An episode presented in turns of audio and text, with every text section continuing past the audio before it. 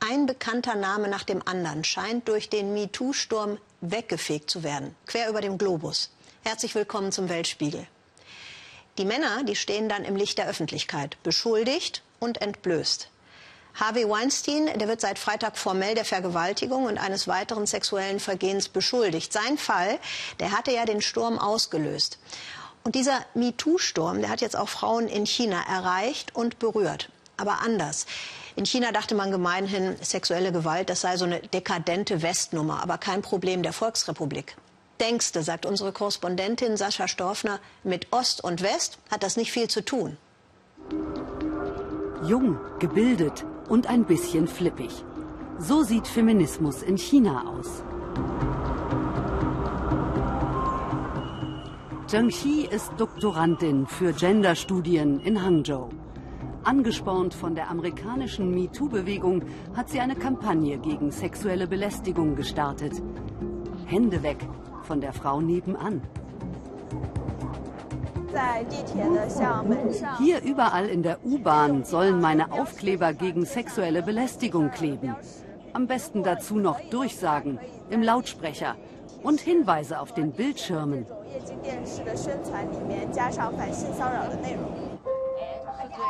Die Genehmigung dafür versucht sie bei den Verkehrsbetrieben in elf Großstädten zu bekommen. Ein langwieriger Marsch durch die Institutionen.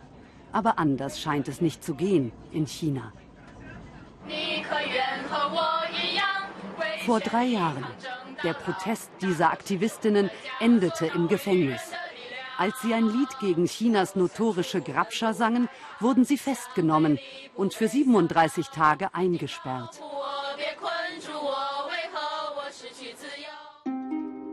MeToo. In den USA ein Promi-Phänomen. In China formierte sich die Bewegung vor allem an den Universitäten. Es begann mit einer Chinesin aus dem Silicon Valley, die ihren ehemaligen Professor in Peking beschuldigte, er habe sie vor zwölf Jahren vergewaltigen wollen. Ihr Eintrag im chinesischen Twitter wurde millionenfach gelesen. Viele solidarisierten sich und berichteten über ähnliche Erfahrungen. Das wurde den Zensoren zu viel. Sie blockierten unseren MeToo-Microblog. Also veränderten wir ihn in gleichlautende chinesische Zeichen. Das Mi von Reis und das Tu von Hase. Reishase, MeToo. Ein cleveres Spiel mit den Mächtigen. Das ist MeToo, der Reishase im Internet in China. Sieht putzig aus, ist aber ein Netz von einzelnen starken Frauen, die alle miteinander verlinkt sind. Joy Lin in Shanghai setzt sich für die Opfer von sexuellen Übergriffen ein. Auf ihrer Internetplattform macht sie Beratungen und veröffentlicht Artikel. Selbst ihre Veranstaltungen im kleinen Kreis kommen der Polizei verdächtig vor, nur weil sich hier Bürgerinnen zusammentun. Zu meiner Filmvorführung kamen circa zehn Leute, die sich über Genderfragen ausgetauscht haben.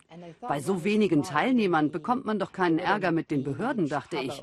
Aber trotzdem haben sie mich angerufen und verfolgt. Wenn schon kleine Versammlungen problematisch werden, dann ist das, was gerade an der Peking-Universität passiert, noch viel beunruhigender. Kein Dreh ist möglich in der renommierten Universität.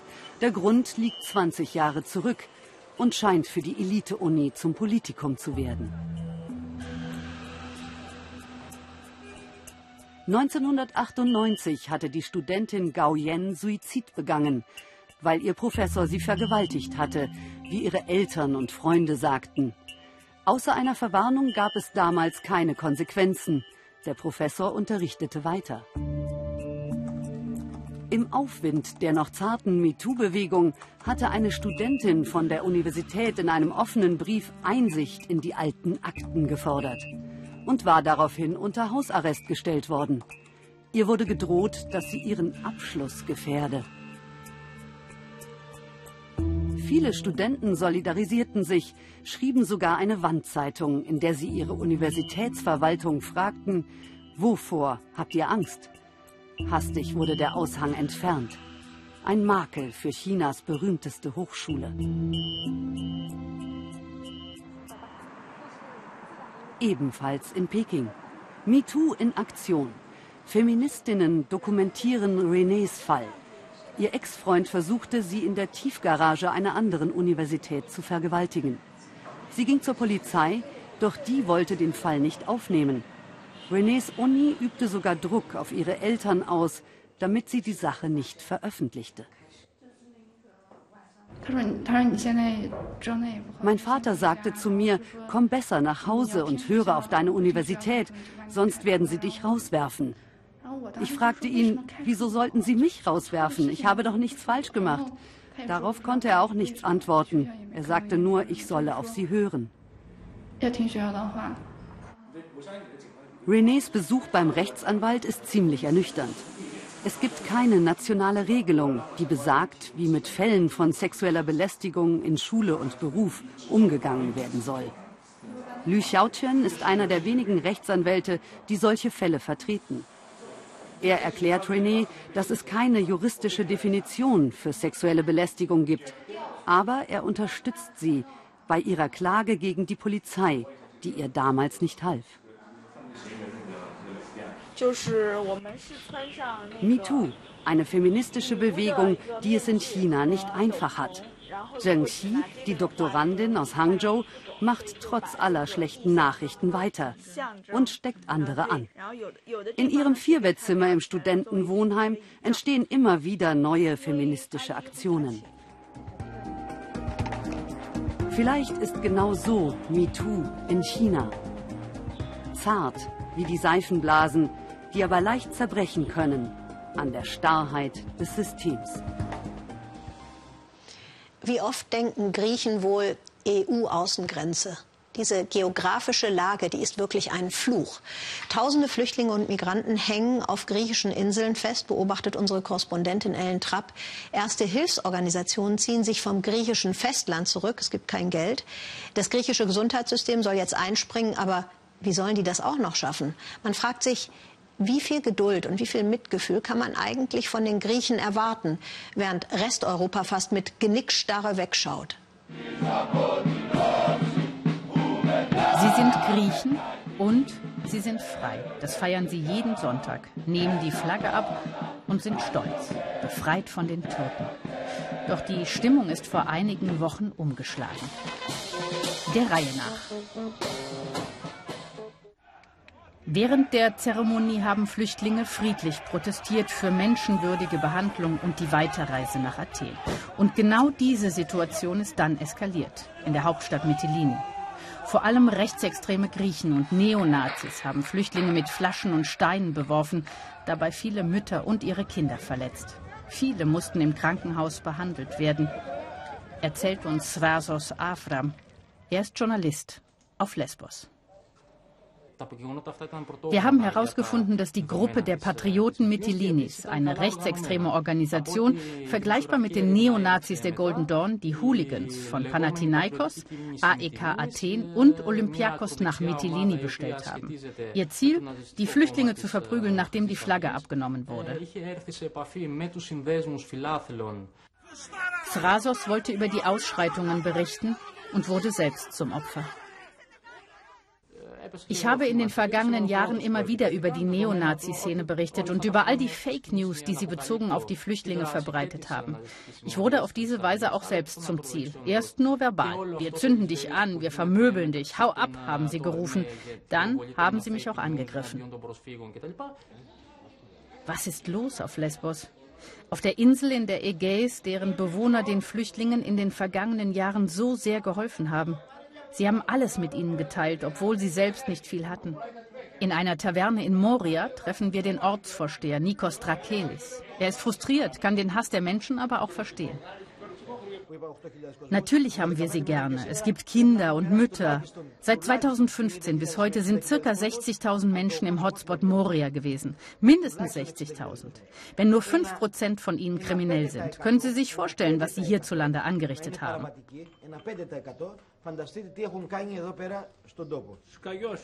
Spontan dachte ich an Schießen. Jemand meinte, ich solle Salz in die Flinte legen und ihnen auf den Hintern schießen. Aber ich habe mir das anders überlegt. Wenn rauskommt, dass ich die Waffe in der Hand gehalten habe, gibt's Ärger. Somit tat ich nichts und bis heute brechen sie ein, stehlen und ich lasse es zu, damit sie was zu essen haben und nicht noch mehr Schaden anrichten. Nikos Trakelis nimmt uns mit, zeigt uns niedergerissene Zäune, entstandene Müllhalden und abgebrannte Olivenbäume. Die Flüchtlinge hätten das alles angerichtet. Er fragt sich, warum die Politik nicht eingreift. Die Leute haben ihre Häuser zu Gefängnissen umgebaut, um ihr Hab und Gut zu beschützen. Nach drei Einbrüchen hat der gute Mensch hier keine andere Wahl, als sein Haus einzuzäumen. Moria ist weltweit bekannt. Hotspot für 3000 Menschen. Mehr als 7000 hausen dort.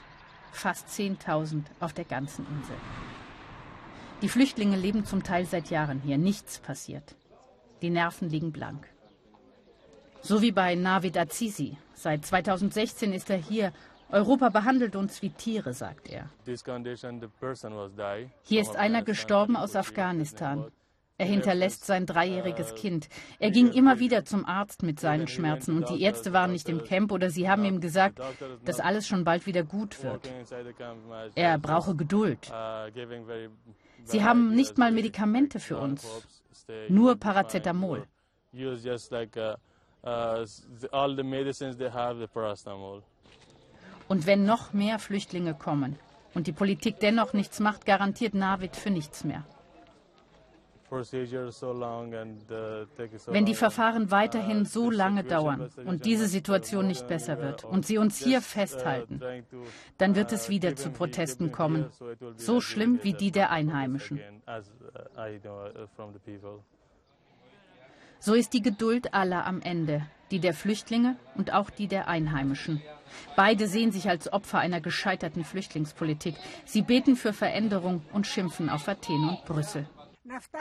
Wir waren nie Rassisten, nein. Wenn jemand an meine Tür klopft, gebe ich, was ich nur kann. Glauben Sie mir, ich habe schon viel gegeben. Aber nun, leider sind wir das Gegenteil. Ich hoffe, meine Stimme gelangt an die Ohren der Verantwortlichen, dass sie endlich mal zuhören. Nicht wieder dann kommen, wenn Wahlen sind. Dann brauchen sie nicht kommen, sondern jetzt, wenn es uns schlecht geht und wir leiden. Alle leiden auf Lesbos. Es ist ein Drama das sich auf den Ägäischen Inseln seit Jahren abspielt. Auf Veränderung warten alle, vergeblich. In den USA gibt es auch Völkerwanderungen von einer ähnlichen Dimension wie die, die wir gerade in Europa erleben. Mexikaner und Lateinamerikaner versuchen es, in die USA zu schaffen. Über die 3000 Kilometer ewig lange Grenze. Die ist ungefähr so lang wie die Masse an Vorurteilen auf beiden Seiten. Wenn nun also jemand gegen diesen Strom schwimmt, also von den USA nach Mexiko geht, dann wird es interessant. Marc Schlömer mit einer, er würde sagen, Fangeschichte, ich würde sagen, mit einer eruptiven Liebeserklärung. Grenzenlose Begeisterung. Marty Albert daheim in San Diego, USA. Und beim Fußball in Tijuana, Mexiko. Die Geschichte einer Freundschaft an der Grenze. Die Grenze bietet mir eine Gelegenheit, während sie gleichzeitig für die Menschen in Tijuana ein Hindernis darstellt. Alle zwei Wochen nach Mexiko. Marty Albert fährt mit Freunden zu jedem Heimspiel des mexikanischen Fußballclubs Tijuana. Bis zur Grenze sind es nur 35 Kilometer. Ihr Auto stellen sie noch auf US-Gebiet ab, um dann nach Mexiko rüber zu gehen. Hier, wo Präsident Trump eine Mauer bauen will, kommen US-Amerikaner schnell und unkompliziert nach Mexiko. Auf der anderen Seite aber die Begegnung mit Menschen, die in die Gegenrichtung wollen, um Zuflucht zu finden in den USA. So nah und doch unerreichbar.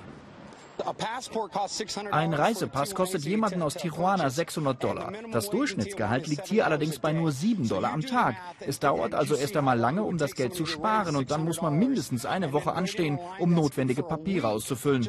Es ist so hart für sie.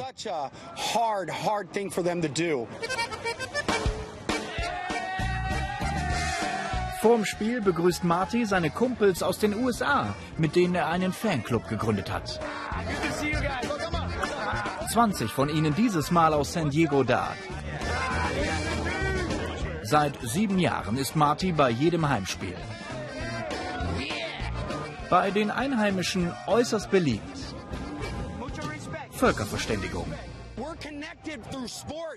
Wir sind durch Sport verbunden, nicht durch Politik. Unsere Einstellung sollte man in die Politik übertragen. Das wäre eine Verbesserung. La Massacre.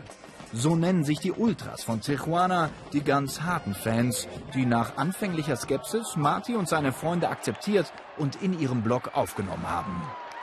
Marty spricht nur ein paar Brocken Spanisch, ist aber voll integriert. Wir sind sehr dankbar für Ausländer, die Mexiko unterstützen. Das ist eine sehr gute Entwicklung. Tijuana, ein Spitzenverein Mexikos, gewinnt an diesem Tag. Ein Verlierer ist für alle hier Donald Trump. Lasst uns alle zusammenkommen. Ich baue Brücken, keine Mauern. Am Ende hat Marty wieder viele neue Freunde gefunden. Nach dem Spiel zurück über die Grenze. Leben überm Limit. Wisst ihr in Deutschland eigentlich, fragte USA-Korrespondentin Claudia Buckenmeier uns, was ein Indianerreservat ist? Ich zuckte mit den Schultern und dachte irgendwie an so eine Touristenattraktion. Völlig falscher Film. Das größte Indianerreservat in den USA erstreckt sich über vier Bundesstaaten. Es ist ein eigenes Gebiet mit eigenen Gesetzen, eigener Polizei, mit wenigen Schulen und viel zu viel Armut. Aber eben auch mit Erfolgsgeschichten, wie Claudia Buckenmeier berichtet, die mehr als nur Hoffnung machen. Willkommen im Land der Navajo. Ein neuer Patient für Tailina. Das hat mein Leben verändert. Das wird es auch bei anderen tun. Impfen. Routine für die Schülerin. Mein Verstand ist explodiert durch all das Wissen. Sehr bewegt erzählt Tailina, was ihre Schule für sie bedeutet. Die 18-Jährige ist eine Navajo und lebt im Reservat in Arizona. Das Land atemberaubend, aber karg. Leicht ist hier nichts. Tailina steht kurz vor ihrem Schulabschluss. Ein ganz besonderer Abschluss. Sie hat sich auf Tiermedizin spezialisiert und nach vier Jahren Highschool schon viel Praxiserfahrung. In dieser Herde ist ein Schaf krank. Die anderen müssen geimpft werden. Das ist ihr Job. Als sie mir im ersten Jahr sagten, du musst unter die Haut spritzen, hatte ich etwas Angst, auch vor dem Tier. Ich habe das dann so gemacht und so. Macht man das so, habe ich gefragt und sie sagten, ja, ja. Er hat ihr die Angst genommen. Clyde McBride, ein Lehrer, der sich gerne die Hände schmutzig macht. Er leitet die Berufsausbildung an der Highschool und zeigt seinen Schülern den Weg zum Erfolg. Auf die Jugend wartet kein einfaches Leben. Die Hälfte der Menschen hier hat keinen Job. Sie sind arm und ohne Perspektive. Viele kennen nicht einmal fließendes Wasser. Und doch wollen sie bleiben, weil sie sich hier sicher und zu Hause fühlen. Mit diesem modernen Lehrzentrum für Landwirtschaft und Tiermedizin hat die Schule in Cayente der Hoffnungslosigkeit den Kampf angesagt. Clyde McBride ist keiner, der schnell aufgibt. Viele unserer Kinder verlassen später das Reservat. Früher wurden sie dann immer runtergemacht. Aber seit wir hier dieses Schulprogramm haben, bekommen sie mehr Selbstvertrauen. Sie gehen aufrecht. Sie wissen, sie sind genauso gut wie die da draußen. Moderne Technik kombiniert mit traditionellem Wissen der Navajo. Trotzdem muss Tailina wie alle anderen auch die Schulbank drücken und für herkömmliche Fächer büffeln. Aber das machen sie hier jetzt mit viel größerem Erfolg. Der praktische Unterricht motiviert. Die Kinder im Reservat seien wie Schwämme, die alles aufsaugen würden, erzählt Clyde McBride. Instead of teaching geometry out of a textbook, Anstatt dass wir Geometrie aus dem Schulbuch unterrichten, hätten viele Kinder mehr davon, wenn sie ein Haus entwerfen und sich dessen Winkel angucken könnten. Dabei würden sie sich klar machen, dass alles im rechten Winkel zueinander sein muss, sonst fällt das Haus in sich zusammen. Damit hatte er Erfolg. Er war schon Lehrer des Jahres in den USA und schreibt Lehrpläne für andere Bundesstaaten. Zweite Schulstunde für Talina. Im OP-Raum erklärt ihr der Tierarzt, welche Instrumente sie jetzt benötigen. Die Schüler lernen hier. Gleichzeitig ist es eine voll funktionierende Veterinärpraxis und hilft, das Zentrum zu finanzieren. Auf dem Plan steht die Kastration eines Pferdes. An Blut sind sie hier gewöhnt. Schlachten gehört bei Navajo-Familien zum Alltag. Talina darf assistieren. So verschüchtert die junge Frau auf die Kamera reagiert, so wissbegierig zupackend ist sie jetzt. Nach der Schule will sie Tiermedizin studieren, aber dann bestimmt wieder in die Heimat zurückkehren. Seitdem es diese Anlage gibt, weiß ich, hier will ich sein. Das ist mein Ziel. Ich bleib dran. Und das wird sie auch. Am Abend ist Abschlussfeier. Alle Familien sind gekommen. Einige Schüler hier haben mehr Punkte als andere Schüler in ganz Arizona. McBride ist zu Recht stolz. Und auf Tailina wartet eine besondere Auszeichnung. Ich will, dass die Kinder wissen, wenn sie die Monument Valley High School verlassen, dass sie weiterkommen werden als manche ihrer Mitschüler aus anderen Schulbezirken. Und wenn es eine Person gibt, die mehr Leidenschaft für Tiere hat als ich, dann ist es Talina Tallman.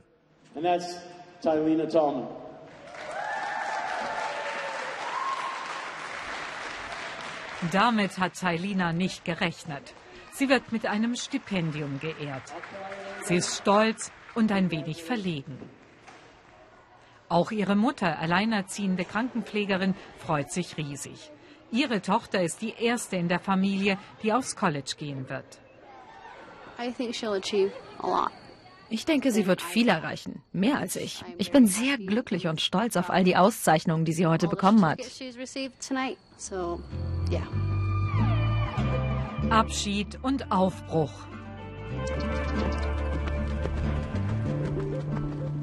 In eine Zukunft, die der jungen Navajo-Frau echte Chancen bietet. Wenn man mit einer mitteleuropäischen Vorstellung von Umweltschutz und Artenschutz an ein Land wie Bangladesch denkt, dann klemmt da ordentlich was. Ist Umweltschutz nur was für wohlhabende Länder? Die Volksrepublik Bangladesch grenzt an Indien, Myanmar und den Golf von Bengalen. Bangladesch ist der am dichtesten besiedelte Staat der Welt. Die Hauptstadt Dhaka hat geschätzt 18 Millionen Einwohner. Und in Bangladesch gibt es auf 10.000 Quadratkilometern die größten Mangrovenwälder der Erde, die Sundarbans, ein Labyrinth aus Flüssen und Bäumen und das ist die Heimat vieler seltener Tierarten, auch des bengalischen Tigers. Dieses Weltkulturerbe, das ist nun bedroht. Da steht nämlich Fortschritt gegen Natur. Da steht ein Kraftwerk gegen die Mangrovenwälder, Arbeitsplätze gegen das Biotop. Zwei Lager also und Peter Gerhardt hat mit beiden gesprochen. Die Ausbeute, die Abdur Rashid Havlader heute aus der Reuse holt, ist nicht gerade groß. Ein paar Krabben, ein paar Schrimps, kleine Fische. Meistens reicht der Fang gerade mal, um ihn für ein bisschen Geld an die Bewohner des nächstgelegenen Dorfes zu verkaufen. Wir fangen nur noch sehr wenig. Es ist schwer damit, eine Familie zu ernähren. Meine Familie ist sehr arm, denn es gibt nicht mehr so viele Fische hier in den Gewässern wie früher. Selbst nach einem ganzen Tag auf dem Boot habe ich nicht mehr als ein Kilo Fisch und Meerestiere. Die Sundarbans, das sind 10.000 Quadratkilometer Mangrovenwald, dreimal so groß wie Mallorca, durchzogen von zahllosen Fluss- und Meeresarmen. Die Menschen leben von und mit dem Wasser. Ein Tropensturm zieht auf, als Abdurrashid Havlader zurück an Land kommt und kurz danach scheint es, als würde das gesamte Dorf untergehen. Nach dem Regen ist Havlader als Chef der Fischer einer der wenigen im Ort, der Strom hat. Von einem kleinen Solarpanel auf dem Dach. Wenn es nach der Regierung von Bangladesch geht, soll sich das bald ändern. Denn nur wenige Kilometer von dem Fischerdorf entfernt plant sie ein riesiges Kohlekraftwerk, das größte des Landes. Die Fischer wissen nicht so recht, was sie davon halten sollen. Das Kraftwerk wird uns vielleicht Strom bringen, aber wird es nicht auch das Wasser und die Luft vergiften? Ich fürchte, das wird die Sundarbans zerstören. Als Fischer werden wir es danach noch schwerer haben. Seine Frau widerspricht ihm heftig. Die Arbeit als Fischer bringe doch jetzt schon kaum etwas ein. Die Region brauche dringend Fortschritt, wenn die Kinder hier eine Zukunft haben sollen. Ich hasse diese Arbeit. Wir vegetieren doch nur so vor uns hin. Vor allem für die Kinder wäre es viel besser, wenn es richtige Jobs gäbe. Vielleicht passiert das endlich, wenn sie das Kraftwerk fertig haben. Doch das Kraftwerk wäre gerade mal zehn Kilometer weit weg vom Nationalpark der Sundarbans. Die UNESCO hat deshalb heftig protestiert. Denn der Wald hier ist Weltnaturerbe und Heimat für viele seltene Tiere unter anderem den bengalischen Königstiger, einem der meistbedrohten Tiere der Welt. Wissenschaftler der Umweltbehörde bringen Beobachtungskameras an. 106 Tiger gibt es hier. Die Umweltbehörde ist stolz, dass sie es geschafft hat, die Zahl zu stabilisieren. Aber was, wenn jetzt direkt nebenan ein riesiges Kraftwerk entsteht? Das können wir noch nicht abschätzen, ob und wie die Industrialisierung Einfluss auf das Ökosystem und vor allem die Tigerpopulation haben wird. Das ist nicht leicht zu sagen. Ich denke, wir werden das erst wissen, wenn wir in ein paar Jahren harte Fakten haben. In der nahegelegenen Hafenstadt Mongla treibt die Regierung die Industrialisierung schon voran. Bangladesch war lange das Armenhaus Südasiens und hat großen Nachholbedarf. Mongla ist der zweitwichtigste Hafen des Landes. Doch immer wieder fällt hier der Strom aus. Die Geschäftsleute am Hafen sind deshalb alle dafür, dass das Kohlekraftwerk endlich gebaut wird. Die Regierung weiß schon, was sie tut. Wenn wir wirtschaftlichen Fortschritt wollen, dann gibt es keine Alternative. Wir brauchen Strom. Nur dann wird sich diese Gegend hier weiterentwickeln. Für Bangladesch und für die Menschen brauchen wir dieses Kraftwerk dringend. Das Problem ist, dass alle Schiffe, die nach Mongla wollen, den Nationalpark durchqueren müssen. Die Fahrrinne ist tückisch und nur bei Flut befahrbar. Mit dem Kohlekraftwerk wird der Schiffsverkehr noch einmal deutlich zunehmen und damit die Gefahren. Umweltaktivist Nur Alam zeigt uns, dass wenige Tage zuvor ganz in der Nähe ein vollbeladener Kohlefrachter auf Grund gelaufen und gesunken ist. Er befürchtet, dass so etwas bald öfter passiert. Wenn die Flut kommt, dann läuft doch die ganze Drecksbrühe in die Sundarbans. Das bedroht alle Pflanzen dort und letztlich auch die Tiger. Außerdem wird sich die Asche aus dem Kohlekraftwerk auf die Blätter der Bäume setzen. Natürlich wird das ernste Konsequenzen für die Natur haben. Wir begleiten nur Alarm zu der Havariestelle des Kohlefrachters. Auf dem Weg kommen wir an der Baustelle des Kraftwerks vorbei. Mehr als 1300 Megawatt Strom sollen hier bald erzeugt werden. Direkt daneben wird ein riesiges Industriegebiet entstehen. Es wird bereits kräftig gebaggert. Trotz Protesten von Umweltschützern, Fischern und der UNESCO wenige Kilometer stromabwärts. Der Kohlefrachter ist mittlerweile komplett in den Fluten versunken. Die Bergungsarbeiten sind mühsam und gefährlich. Die starke Strömung hat die Kohle im Wasser verteilt. Die Sicht für die Taucher ist gleich null. 700 Tonnen Kohle. Seit drei Tagen schuften die Männer. Mit einfachstem Gerät pumpen sie die Kohle aus dem Wrack. Trotzdem haben sie gerade mal ein Zehntel geborgen. Das Kohlekraftwerk ist noch nicht fertig und trotzdem hat es jetzt schon die Sundarbans beeinträchtigt. Den Fluss, die Fischer, die Fische, die Tiger und den Wald. Die Fischer zurren ihre Boote fest für den nächsten Sturm. Mit Naturgewalten haben sie zu leben gelernt, doch jetzt haben sie Angst um die Zukunft. Manchmal, da gelingt es unseren Korrespondenten, Türen zu öffnen, hinter die man sonst niemals blicken könnte. Daniel Hechler, der gewährt uns jetzt einen unglaublichen Blick nach Syrien, wo deutsche Frauen Gefangene sind, vermutlich sogar Kriegsgefangene. Denn diese Frauen waren dem Ruf des IS gefolgt, lebten und unterstützten ihn mindestens. Und nun werden sie von den Kurden festgehalten. Sandra M. will einfach nur noch weg. Mit ihren Kindern zurück in die alte Heimat. Nach Monaten der Langeweile auf 23 Quadratmetern. Für ausreichend Essen und Trinken ist gesorgt. Sogar Trickfilme für die Kleinen. Keine Bomben, kein Terror. Immerhin. Die 33-Jährige aber zieht es zurück nach Deutschland. In München ist sie aufgewachsen, hat dort studiert und gearbeitet. 2015 schloss sie sich der Terrormiliz IS in Syrien an. Deutsch darf sie mit uns nicht sprechen. Der kurdische Geheimdienst hört mit. Nur wenige Fragen sind erlaubt. Eines aber will sie unbedingt loswerden. Ich möchte meiner Regierung gerne sagen, bitte nehmt uns zurück, bringt uns wieder zurück nach Deutschland. Über muslimische Schulfreunde habe sie zum Islam gefunden, erzählt sie uns. Sie sei konvertiert, habe als vollverschleierte Frau immer wieder Vorbehalte gespürt. Ihr Mann ist Marokkaner. Beide hätten sich in Deutschland irgendwann nicht mehr wohlgefühlt. Eine Freundin habe ihnen geraten, sich der Terrormiliz IS anzuschließen, ihnen ein Propagandavideo geschickt. Wir haben in Deutschland dieses Video gesehen. Das zeigte, dass jeder dort den Islam praktizieren kann, ohne unter Druck zu geraten. Deshalb haben wir uns gesagt, lass uns dorthin gehen. Wir sind über die Türkei nach Raqqa gereist. In den ersten drei, vier Monaten hatten wir den Eindruck, ja, es stimmt. Wir können hier nach dem Islam leben. Wir sehen überhaupt nichts Schlechtes. Erstaunliche Eindrücke aus der Hauptstadt des Terrors. 2014 übernehmen die Gotteskrieger die Kontrolle über Raqqa, planen von hier aus Anschläge in der ganzen Welt, etablieren eine Herrschaft des Schreckens. Ihre rigiden Vorschriften setzen sie mit Auspeitschungen und öffentlichen Hinrichtungen durch. Sandras Mann kamen nach einiger Zeit Zweifel, wie sie sagt. Ich habe nichts mitbekommen, weil ich immer zu Hause war. Mein Mann sagte mir manchmal, es gibt eine Menge schlimme Dinge im islamischen Staat. Wir müssen hier weg. Aber er hat mir nicht gesagt, was es ist. Er meinte, es sei besser, wenn ich das nicht wisse. Er sagte nur, wir müssen weg.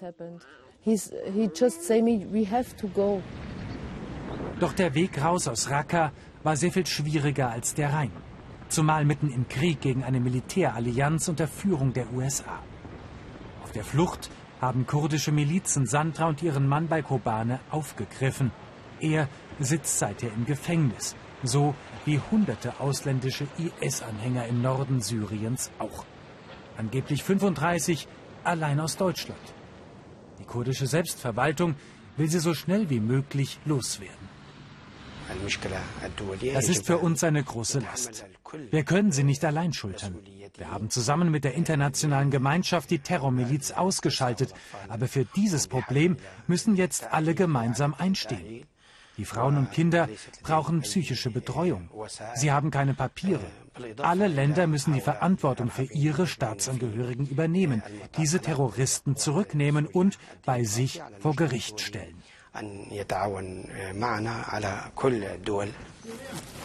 Die deutschen Frauen im Lager der Kurdenmiliz kennen sich, teilen das gleiche Schicksal. Sabila S. wartet mit ihren drei Kindern nun schon seit sieben Monaten auf ihre Reise zurück nach Deutschland. Sie hat Wurzeln im Kosovo, konvertierte zum Islam, heiratete einen Türken. Mit 19 Jahren sah sie aus Hessen über die Türkei zur Terrormiliz nach Syrien gereist. Ganz unkompliziert. So wie viele andere auch, sagt sie. Ihre Familie habe davon nichts gewusst. Mir haben Leute erzählt, dass ich in Deutschland meine Religion nicht praktizieren könne. Ich habe auf sie gehört. Sie haben mir nahegelegt, mich dem islamischen Staat anzuschließen und mir den Kontakt vermittelt. Mein Mann und ich haben diesen Kontakt dann aufgenommen. Wir sind dorthin gefahren. Das war es auch schon. And, uh Yes, that's it. Viereinhalb Jahre haben sie unter der Terrormiliz in Raqqa gelebt. Sabila brachte drei Kinder zur Welt. Ihr Mann arbeitete in der Logistik. Von Verbrechen und Terror will Sabila nichts mitbekommen haben. Schikanen der Religionspolizei allerdings habe sie schon erlebt. Ich durfte mit meinem Mann nicht Händchen halten, ihm nicht zu nahe kommen. Das war verboten. Ich durfte ohnehin kaum aus dem Haus. Einst hatte ich eine Entzündung am Auge, konnte nicht gut sehen und nahm die Burka ab. Ein Mann schrie mich daraufhin an, drohte mich ins Gefängnis zu werfen, wenn ich das noch einmal machen würde. And then the, the men, they, they shout at me. They say, if you do this again, we will put you into prison. Sie verließen Deutschland für ein Leben unter Gotteskriegern, verbrachten Jahre in der Hauptstadt der Terrormiliz IS. Religiöser Wahnsinn oder grenzenlose Naivität. Marwan Abu Ta'am vom Landeskriminalamt Rheinland-Pfalz bezweifelt Letzteres. Die Frauen hätten für die Terrormiliz eine wichtige Rolle gespielt, sich bewusst für ein Leben unter den Gotteskriegern entschieden, Treueschwüre geleistet. Wir sprechen über IS als Eroberungsarmee, die sehr brutal erobert hat, mit entsprechenden Bildern, die produziert worden sind. Diese Bilder wurden vor Ort gedreht. Es wurde öffentlich hingerichtet, es wurde äh, öffentlich ausgepeitscht und so weiter und so fort. Das sind alles Elemente, die man, wenn man in der Stadt Raqqa lebt, mitbekommen muss, zumal die Stadt Raqqa ja keine extrem große Stadt ist. Spätestens mit dem Sieg über die Terrormiliz im Oktober 2017 brach ihre Welt zusammen. Ob sie sich von den Zielen des IS auch lossagen, ja bereuen, ist fraglich. Was aber sind ihre Lehren daraus? Das Leben in Deutschland ist gut. Man kann dort seinen Islam besser leben als unter dem islamischen Staat. Das sehen wir mittlerweile ganz klar. In Deutschland wartet die Staatsanwaltschaft auf sie. Ihnen Straftaten nachzuweisen wird allerdings schwierig. Womöglich wird der Traum von einem Leben in der alten Heimat auf freiem Fuß schon bald wahr. Etwa 100 deutsche Gefangene sollen die Kurden festhalten. Den Frauen droht in Deutschland womöglich kein Haftbefehl. Es sei denn, so sagt der Bundesgerichtshof, man kann ihnen die Teilnahme an konkreten Kampfhandlungen nachweisen. So, das war unser Blick in die große und manchmal auch kleine Welt. Sie wissen ja, wir leben auch im Netz, Facebook und Instagram. Klick, klick, wir freuen uns auf Sie. Tschüss.